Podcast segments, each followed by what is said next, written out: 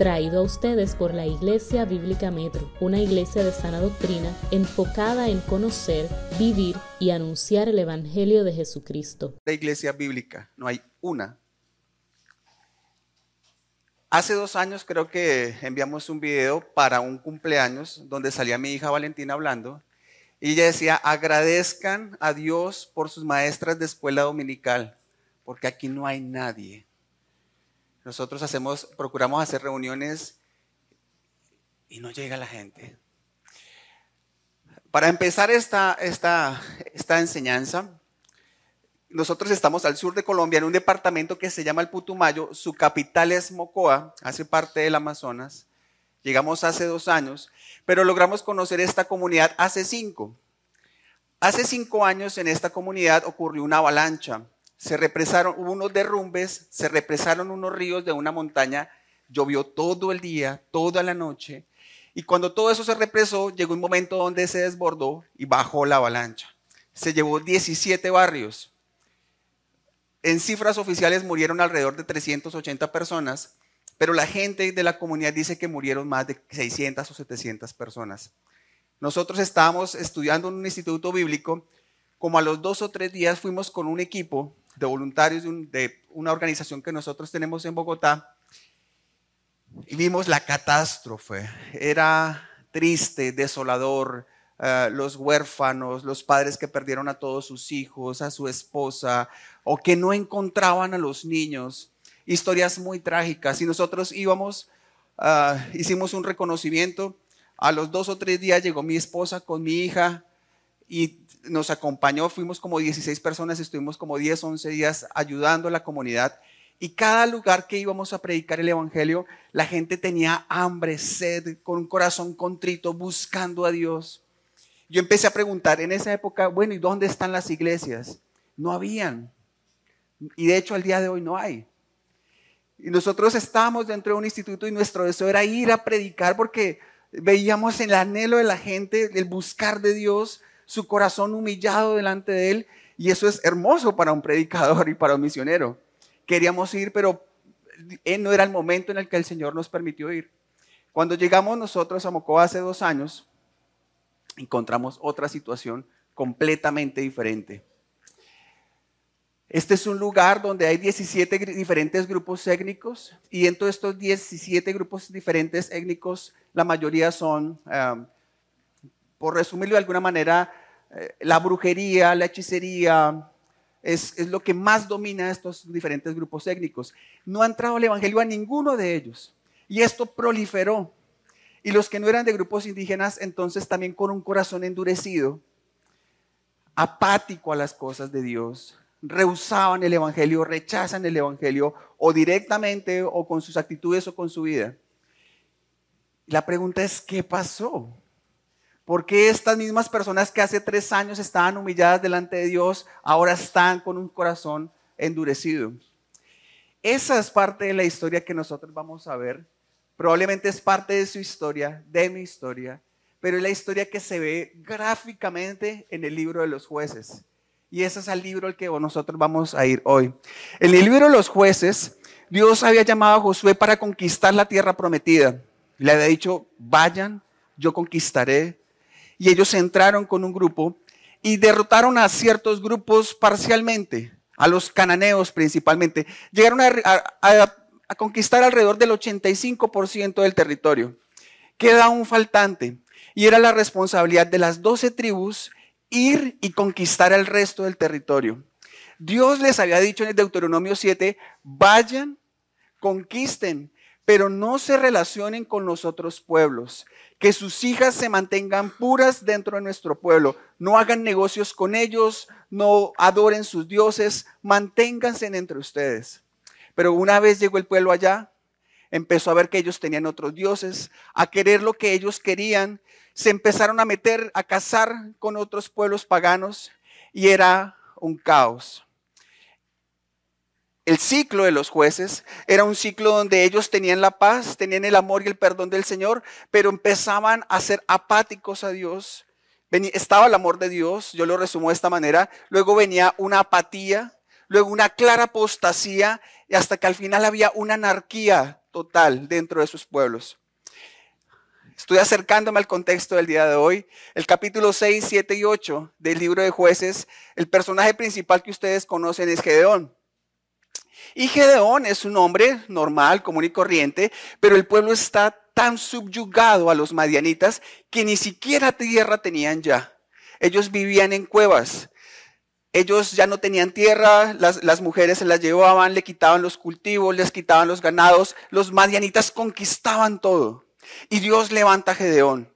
Y Gedeón vence con la fuerza del Señor. Y cuando Gedeón vence, logra 40 años de una paz. En esa paz que se logra, la gente, en jueces 8, en el versículo 22, dice, y los israelitas dijeron a Gedeón, sé nuestro Señor, tú y tu hijo y tu nieto, pues nos has librado de la mano de Madián. Mas Gedeón respondió, no seré señor sobre vosotros, ni mi hijo os señorará. Jehová señoreará sobre vosotros. La voluntad de Dios en este tiempo era que Él mismo les iba a gobernar, a liderar. Y aunque de Gedeón les dijo eso, que ni él, ni su hijo, ni su nieto iba a ser rey, él vivió como rey los últimos años. Los reyes su principal, los reyes, como los seres humanos, como los hombres, sus dificultades están en relación al poder, a la sexualidad y al dinero. Y aunque Gedeón rehusó a decir que era un rey, vivió como un rey. Tuvo 70 hijos con diferentes mujeres. Cuando la gente le iba a consagrar como, como rey, dijo, no, yo no soy su rey, pero tráigame en su oro, tráigame en sus alhajas, y construyó un efod, que es un chaleco que usaban los sacerdotes, lo puso en una ciudad que se llamaba Ofra y esa fue la perdición. La gente empezó a adorar el efod y la gente, literalmente dice la escritura, se prostituyó. Gedeón logró 40 años, al final murió de viejo. Y en este contexto es en el que nosotros hoy vamos a concentrar en la palabra de hoy. Entonces vamos a cerrar nuestros ojos y vamos a orar al Señor para que el Señor nos hable. Padre, simplemente somos vasos de barro frágil. Probablemente muchos de nosotros hemos sido como ese pueblo duro, rebelde, eh, que te busca cuando hay una necesidad, cuando hay un enfermo, cuando no hay trabajo, cuando tenemos un hijo en necesidad. Pero tan pronto plaza la aflicción, nos empezamos a olvidar de ti. Padre, permite que en el día de hoy yo pueda predicar tu palabra, no mis ideas ni mis pensamientos, Señor. Permite que tu Espíritu Santo trabaje en el corazón de todos nosotros, que podamos ser confrontados con el pecado, pero también que podamos ser alentados, que podamos ver a Jesús, que podamos verlo a Él, someternos a Él. Te ruego, mi Señor, que tú hables hoy a nuestra vida a través de tu bendita palabra. Entonces vamos a ir al texto que nos corresponde el día de hoy. Es jueces capítulo 9, versículo 8. ¿Sabían que en el Antiguo Testamento también hay parábolas? Hoy vamos a estudiar o vamos a leer una de esas parábolas que tiene el Antiguo Testamento. Jueces capítulo 9, versículo 8. Dice lo siguiente. Fueron una vez los árboles a elegir rey sobre sí y dijeron al olivo, reina sobre nosotros. Mas el olivo respondió, he de dejar mi aceite con el cual en mí se honra a Dios y a los hombres para ir a ser grande sobre los árboles. Y dijeron los árboles a la higuera, anda tú, reina sobre nosotros. Y respondió la higuera, he de dejar mi dulzura y mi buen fruto para ir a ser grande sobre los árboles. Dijeron luego los árboles a la vid, pues ven tú, reina, sobre nosotros. Y la vid le respondió, he de dejar mi mosto que alegra a Dios y a los hombres para ir a ser grande sobre los árboles. Dijeron entonces los árboles a la zarza, anda tú, reina, sobre nosotros. Y la zarza respondió a los árboles, si en verdad me elegís por rey sobre vosotros, venid abrigaos bajo mi sombra, y si no, salga fuego de la zarza y devore a los cedros del Líbano. ¿Ya quedó comprendido el mensaje o es necesario explicarlo? Cuando yo lo leí, tuve que leerlo muchas veces para lograrlo entender, pero no solamente leerlo, sino leer todo su contexto para saber a qué hacía referencia. Ya vamos a ver quién es Jotam, pero en esta parábola aparecen unos personajes principales. Aparece, el primer personaje que aparece son los árboles, que hace referencia al pueblo que está buscando un rey. Necesitamos un rey. Los madianitas tienen rey. Aquellos tienen rey. Nosotros no tenemos. Buscamos alguien que nos gobierne. Cuando el mismo Dios quería gobernarlos. Y cuando empiezan a buscar un rey, entonces encontramos los tres principales personajes. El olivo, la higuera y la vid. El, olivo, la higuera y la vid son personajes, son árboles que simbolizan lo sagrado, lo hermoso, la voluntad de Dios, la presencia de Dios dentro del pueblo. Y hay un cuarto personaje con el que vamos a empezar. Aparece la zarza. Cuando buscan a la zarza y le dicen a la zarza que los gobierne, la zarza les dice, ok, vengan, refúgiense bajo mi sombra, pero si no, que salga fuego de mí y los devore.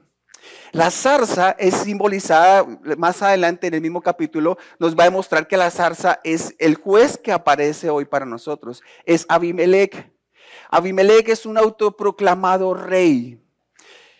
La zarza es un árbol aún más pequeño que el olivo, que la higuera y que la vid. La zarza no tiene hojas, no tiene fruto, es un árbol seco que solo sirve para prender fuegos, no sirve para nada más. Como no hay quien lo haga, la zarza dice, yo sí me ofrezco como rey, se autoproclama rey. Pero cuando no es un rey que proviene de Dios, cuando no es un rey que surge del corazón del Señor, este manipula. Dice, está bien, vengan bajo mi sombra. Pero el día que ustedes se vayan a ir de acá, no se pueden ir. Porque si ustedes se van, yo los consumo.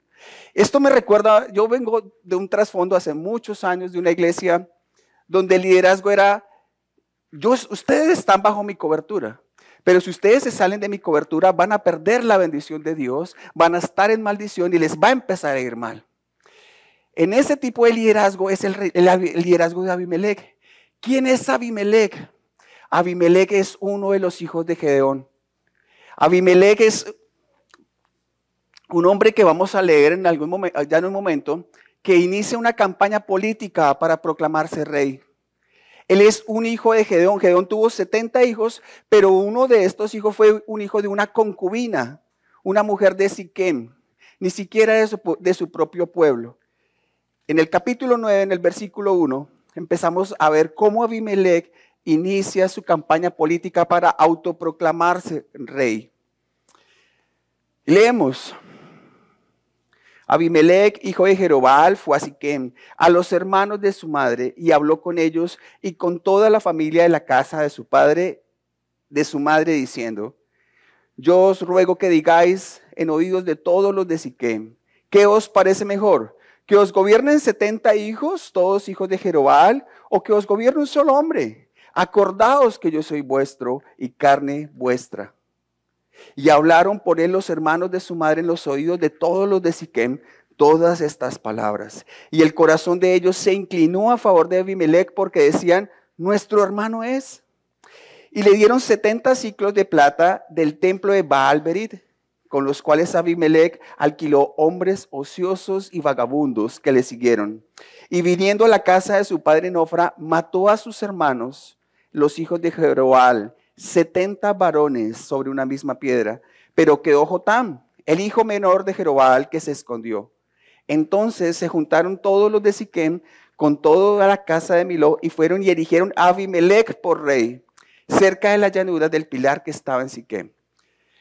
Abimelech, una vez muere Gedeón, está la anarquía, dice la, escritura que el pueblo se prostituyó y ahí aprovecha entonces Abimelech para proclamarse rey. ¿Qué hace él? Él va y convence a su familia. Y le dice, yo soy de ustedes. No sé ustedes cómo son sus campañas políticas, pero los políticos suelen decir, yo soy del pueblo para el pueblo, yo soy uno de ustedes, yo crecí acá, yo sé qué es la pobreza, yo conozco. Ese fue Abimelech. Y Abimelech se vende como eso, convence a su familia. Y una vez convence a su familia, empieza a convencer al pueblo.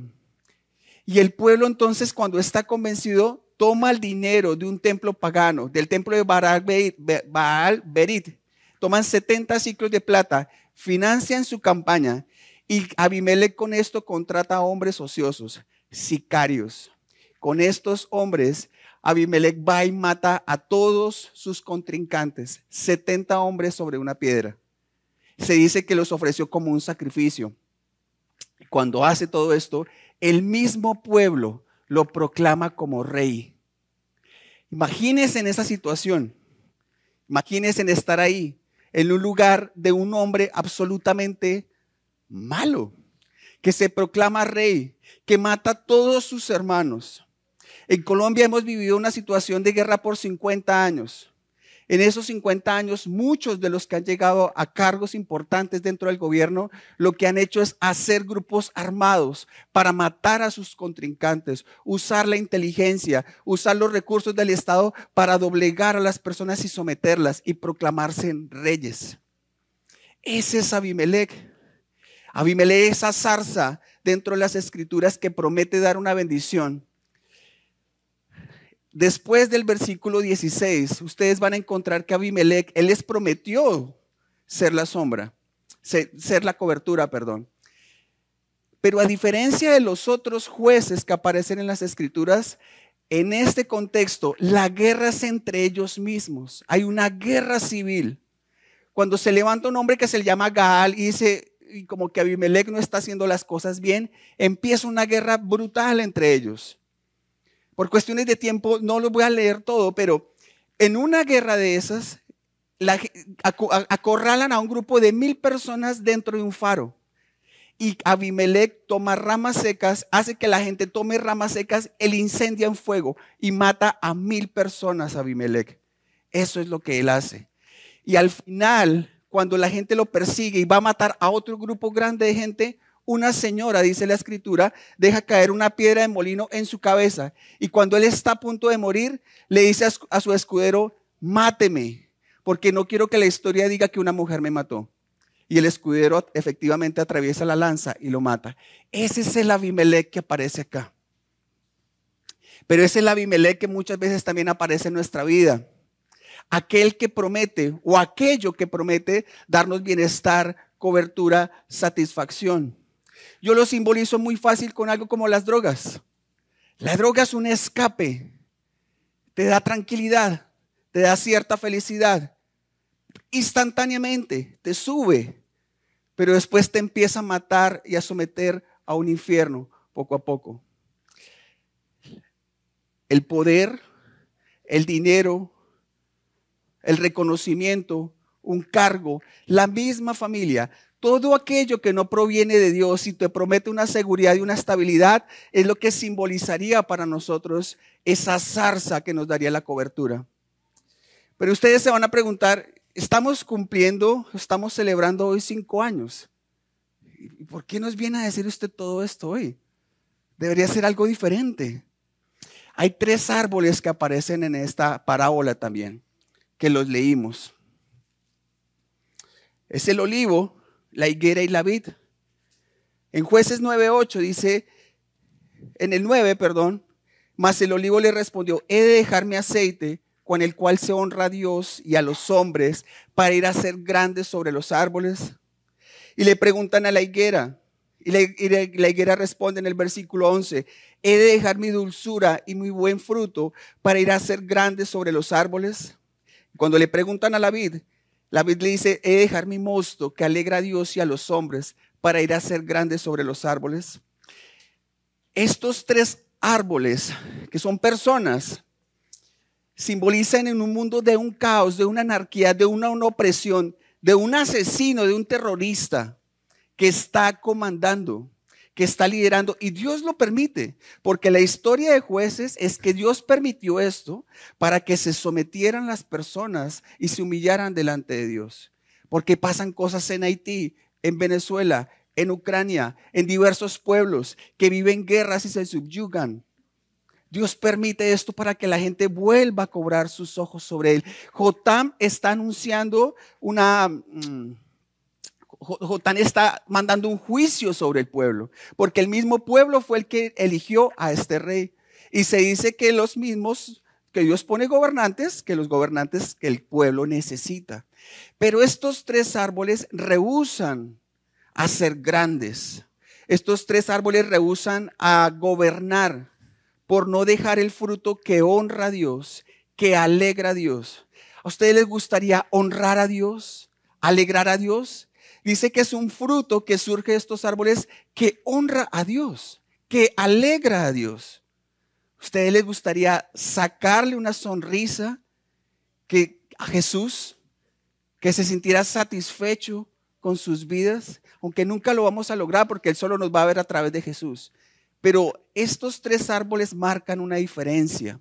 Ellos rehusan al poder por dar un fruto que alegra a Dios. Tenemos unos hermanos misioneros que están en Ucrania, son misioneros americanos. Hoy en día están en Kiev. Ellos son de una iglesia grande, con muchos recursos, con mucho dinero, con mucho reconocimiento. Y ellos decidieron quedarse en Kiev en medio de los bombardeos. Ellos podrían estar en una iglesia comandando el grupo de misiones con muchos recursos, con mucha paz, con mucha tranquilidad, pero ellos hoy en día están, bueno, fue el día de ayer porque estamos adelantados en el horario, pero celebraron su culto en medio de las bombas. Ellos rehusaron a ser grandes sobre los hombres, a tener paz, tranquilidad, por dar el fruto que alegra a Dios, por dar el fruto que alegra a los hombres, que ministra a las personas que estén en una necesidad muy grande. Y ahora particularmente está el olivo, está la higuera y está la vid. Dice que producen frutos. El olivo produce aceite, pero para que este olivo produzca el aceite, tiene que, tiene que pasar por una piedra grandísima que puede pesar dos toneladas. Los olivos se ponen en una piedra también y pasa la, la roca grandísima en forma de círculo y tritura los olivos para que produzca un aceite. Para que el olivo pueda producir el aceite que alegra a Dios, debe ser triturado para que en el contexto bíblico en el que nosotros estamos hablando, la higuera, que es un fruto, produzca dulce, esta higuera debe ser cocinada. Y en el caso de la vid, que es un ejemplo más fácil para nosotros, la vid es el fruto de la uva que tiene que ser puesto en un agar. Y cuando la uva está puesta en un agar, ¿qué hacen las personas? Se quitan los zapatos, se arremangan y empiezan a pisotear. Para que la vid pueda producir el mosto o el vino que alegra a Dios, debe ser pisoteada. Estos árboles, para que produzcan el fruto que alegra a Dios, deben ser triturados, deben ser cocinados y deben ser pisoteados. Y el fruto que estos árboles producen es un fruto que alegra a Dios. Porque yo me tomé el atrevimiento de usar esta parábola para enseñar hoy? Porque hermanos, nosotros todos, somos el fruto del martirio y de muchas generaciones que sufrieron y subieron su vida por el Evangelio empezando por los apóstoles. Pero algunos de ustedes también conocerán las historias de cómo misioneros llegaron a dar sus vidas por el Evangelio. Somos el fruto de la aflicción. Somos el fruto de aquel misionero, de aquel predicador que estuvo dispuesto a ser triturado, pisoteado, cocinado por dar el fruto que alegra a Dios. Andrés me contaba que cuando empezaron la iglesia, al principio, se asomaban al balcón de su casa y miraban a ver quién llegaba. Y nadie llegaba. Ellos estaban siendo triturados, pisoteados, cocinados. Podrían tener otro empleo, otro cargo, pero rehusaron a ser grandes sobre los árboles, a ser grandes por dar el fruto que alegra al Señor. Y hoy ustedes, cinco años después, son ese fruto que alegra a Dios. Ese fruto que surgió de la aflicción de ser pisoteado, triturado. Pero el mejor ejemplo que nosotros podemos ver de esto es Jesús. En Isaías 53,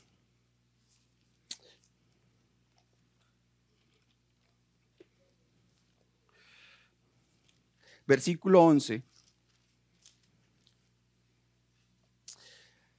Este es un pasaje muy conocido que ustedes han probablemente han leído muchas veces, pero me voy a detener en el versículo 11. Dice, verá el fruto de la aflicción de su alma y quedará satisfecho. Por su conocimiento justificará mi siervo justo a muchos y llevará las iniquidades de ellos. El fruto de la aflicción de Cristo somos nosotros, somos los creyentes. O bueno, si usted es un creyente nacido de nuevo, para que usted pueda haber confiado y ser libre de pecado, Cristo tuvo que padecer en la cruz. Cristo, vamos a leer por un momento en Filipenses capítulo 2, versículo 5. Haya pues en vosotros este sentir que también hubo en Cristo Jesús, el cual siendo en forma de Dios, no estimó el ser igual a Dios como forma que aferrarse, sino que se despojó a sí mismo, tomando forma de siervo, hecho semejante a los hombres, y estando en condición de hombres, se humilló a sí mismo, haciéndose obediente hasta la muerte y muerte de cruz. Por lo cual también Dios lo exaltó hasta lo sumo y le dio el nombre que es sobre todo nombre, para que en el nombre de Jesús se doble toda rodilla de los que están en los cielos, en la tierra y debajo de la tierra, y que toda lengua confiese que Jesucristo es el Señor para la gloria de Dios Padre. Cristo siendo perfecto, santo, Dios mismo, se humilló, vino a la tierra y pagó el precio. Él tomó la forma de esclavo, se hizo maldición, fue a la cruz y es lo que nos permite a nosotros hoy en día poder tener la seguridad de la salvación. Si usted es una persona que es salva, es una persona que está bajo la soberanía y el poder de Cristo. Si usted no está bajo la soberanía y el poder de Cristo, usted está bajo la zarza, persiguiendo el ideal humano, aparentemente el poder, el dinero, la fama, el reconocimiento. Pero esto es engañoso, porque esto siempre va a cobrar con el tiempo, tarde o temprano, un precio. Y el precio máximo pues es el infierno. Refugiarse bajo los afanes de este mundo es refugiarse bajo esa zarza. Si usted se refugia y su seguridad está en que tiene trabajo o en que tiene dinero o en que tiene reconocimiento, eso se puede acabar en un instante. Aún la seguridad de un país se puede acabar en un instante. Pero si usted está bajo la soberanía y el control y el poder de Cristo a través del Evangelio, quien murió y se hizo hombre por nosotros, usted va a poder eventualmente tener el privilegio de dar el fruto que alegra al Señor. Hermanos, si ustedes están pasando por tiempos difíciles como creyentes, donde se sienten humillados, pisoteados o triturados o cocinados por causa del Evangelio, alégrense. Están dando el fruto que alegra a Dios. Están dando el fruto que, que, goza el Señor. Si por la fidelidad a Cristo usted tiene que renunciar a amigos, a hermanos, a trabajos, a personas, si es vituperado, está dando el fruto que alegra al Señor. Alégrese. En Santiago dice, hermanos míos, alégrense cuando están en diversas pruebas, porque la, prueba de vuestra fe es paciencia, es amor. Tengamos la esperanza en que Dios, en, aún en el momento más difícil, más complicado de su vida, Él está con usted. La palabra dice que nosotros no hemos escogido al Señor. Él fue el quien nos escogió y nos ha llamado para que demos fruto abundante y duradero. Y mucho de ese fruto es como un embarazo de una mujer que con mucho padecimiento y que con mucho dolor nace. Pero una vez nace y la mamá ve ese bebé hermoso que llora, que se alegra, que la busca, la alegría es impresionante. A veces en la vida tenemos que tener ciertos tipos de embarazo. Y aunque duele, y aunque nos causa dolor en el alma, aunque sentimos el corazón espichado, Miren, cuando la palabra habla que nosotros no estaremos solos, sino que Dios envía a su Espíritu Santo, el consolador, no está hablando del consolador como una persona que viene y nos da una palmadita acá. El consolador es Dios todopoderoso, fuerte, bondadoso, con todos los atributos de Dios, que le dice, levántate, no te quedes ahí, no llores más, no sufras más, yo estoy contigo. Y el fruto de sus lágrimas, el fruto de su aflicción, se verá, es un fruto que alegra al Señor. Estos árboles rehusaron a ser grandes. No busque el reconocimiento de las personas, no busque el aplauso de la gente, ni las gracias de las personas. Busque el reconocimiento de Dios, el fruto que proviene del Señor. Alegre a Dios. Los tiempos más difíciles en nuestra vida cuando estamos de la mano del Señor son los, los momentos en donde nuestra fe realmente se fortaleció, donde el carácter se formó. En Colombia decimos la berraquera, la templanza, la, la madurez, se forma en los momentos más complicados de nuestra vida. Alégrense, hermanos, cuando se encuentren en diversas pruebas. Ustedes son el fruto de la aflicción de generaciones de gente que ha aportado el Evangelio, de Andrés y su esposa y su familia, los que han integrado. Ellos han tenido muy seguramente que pasar por ser cocinados, por ser triturados, por ser pisoteados, por gente que aman, que han amado. Y hoy ustedes son el fruto de la aflicción de Cristo los salvos. Si usted no es salvo y sigue refugiándose bajo los afanes de este mundo, tarde o temprano lo consumirá. Y todo lo que usted ha construido va a quedar en bancarrota. Hermanos, Cristo murió para darnos vida. Y el, el fruto de su aflicción es la salvación del hombre. Les voy a pedir el favor que se pongan de pie por un momento.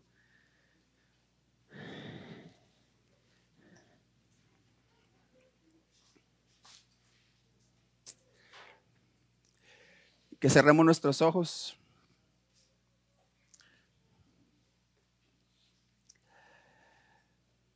Señor, tú has dicho que en el mundo tendremos aflicción, pero que confiemos que tú has vencido, Señor.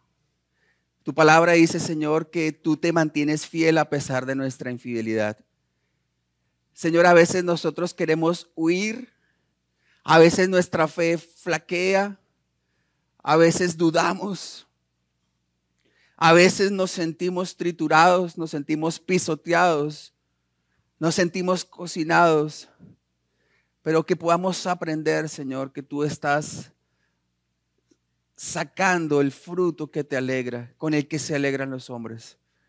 Padre Santo, nosotros somos el fruto de la aflicción de Cristo y aun cuanto pueda ser la situación más caótica en nuestro país o en nuestro contexto, en nuestra familia, en la empresa, con los hijos, con los vecinos, con el esposo, por más caótica que sea la situación, Señor, tú estás obrando en favor de nosotros y estás permitiendo situaciones para que podamos dar un fruto que te honra, que te alegra.